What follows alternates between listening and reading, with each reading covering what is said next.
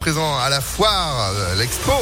La foire qui ouvre ses portes à Eurexpo. Laurent Boulzier aussi, le pouvoir des fleurs, la météo bien sûr, et puis son Ollier pour l'info. Bonjour. Bonjour Phil, bonjour à tous. À la une à Lyon, c'est l'événement aujourd'hui, vous l'avez dit, l'ouverture de la foire de Lyon à Eurexpo, 102e édition. L'édition des retrouvailles après deux ans d'absence à cause de la crise sanitaire. 650 exposants présents, ameublement, électroménager, jardin, mode et beauté. Les secteurs traditionnels seront bien sûr représentés. Mais même à plus de 100 ans, la foire se doit de vivre avec son temps avec les nouvelles générations. C'est tout l'enjeu d'un nouveau concept proposé cette année, Little Big Fair, que nous détaille Aurélie Pro, la directrice de la foire. C'est un, un, village market dédié aux artistes et euh, aux créateurs qui euh, va se tenir pendant les 11 jours de la foire. Donc on va retrouver des artistes euh, qui vont venir faire des euh, live painting, des tatoueurs euh, sans rendez-vous, des fresques participatives avec toute une offre de créateurs et d'acteurs locaux en fait qui vont venir présenter leur création. Un espace food courte aussi dans un esprit guinguette. Donc vraiment un espace qui casse vraiment les codes de la foire traditionnelle à découvrir à la foire de Lyon. C'est jusqu'au 25 mars. Ouais, c'est dans le hall 5. Gagnez vos invitations pour en profiter. 04 72 85 67 55. 4 invitations pour vous dans quelques minutes. Bonne chance.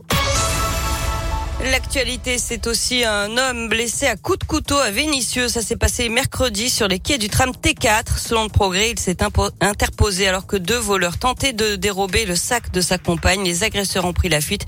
Une enquête est ouverte. Belle opération des policiers lyonnais. Ils ont saisi une centaine de cartouches de cigarettes dans le quartier de la Guillotière. Trois personnes ont été interpellées pour détention et revente de cigarettes contrefaites. Ils seront jugés en juin. Et puis on continue maintenant notre série consacrée à l'impact économique de la guerre en Ukraine sur notre vie quotidienne. Aujourd'hui, gros plan sur une profession qui n'a pas été évoquée dans le plan de résilience du gouvernement, les taxis. Nicolas, Nicolas dirige une société de taxis dans la région avec euh, deux berlines dans son parc de véhicules. Pour l'heure, il compte sur sa trésorerie pour amortir le choc, mais il doit parfois refuser certaines courses qui ne seraient pas assez rentables. À raison de deux plats par semaine, on est sur un surcoût euh, entre 1000 et 1500 euros par mois. Le client peut être trop loin, s'il y a trop de kilomètres à vide, ça vaut plus le coup d'aller faire des courses. L'investissement pour l'électrique pour une petite PME comme moi, il est encore trop important. On n'a pas assez de recul, on fait trop de kilomètres. Hybride, pas rentable non plus, euh, parce que trop de consommation euh, dès qu'on n'est plus en hybride, qu'on est obligé d'avoir au moins un voire deux gros véhicules. Je peux plus aller chercher euh, trois personnes à l'aéroport qui ont trois grosses valises, par exemple, si la voiture est petite. Il faut être capable de l'absorber sans le répercuter sur le client, parce que j'en ai pas le droit, tout simplement. Est-ce que c'est bien sain de travailler tous les jours en comptant sur des aides de l'État ou de X ou Y? C'est bon, pas très très bon. Hein. Ce serait bien que l'activité reparte sainement et sereinement. Certaines professions ont prévu de se mobiliser dans les prochains jours pour dénoncer la hausse des coûts. L'organisation des transporteurs routiers européens annonce par exemple une journée de mobilisation lundi. Elle estime que les propositions du gouvernement ne vont pas assez loin. On passe au sport avec euh, du foot et l'OL qualifié pour les quarts de finale de Ligue Europa après son match nul un partout contre Porto hier soir. Lyon qui connaîtra son prochain adversaire à 14h.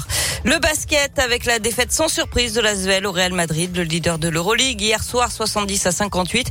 Pas mieux chez les filles pour qui c'est la fin du rêve européen. Elles devaient remonter 13 points à Mersin en Turquie en quart de finale retour de l'Eurocoupe.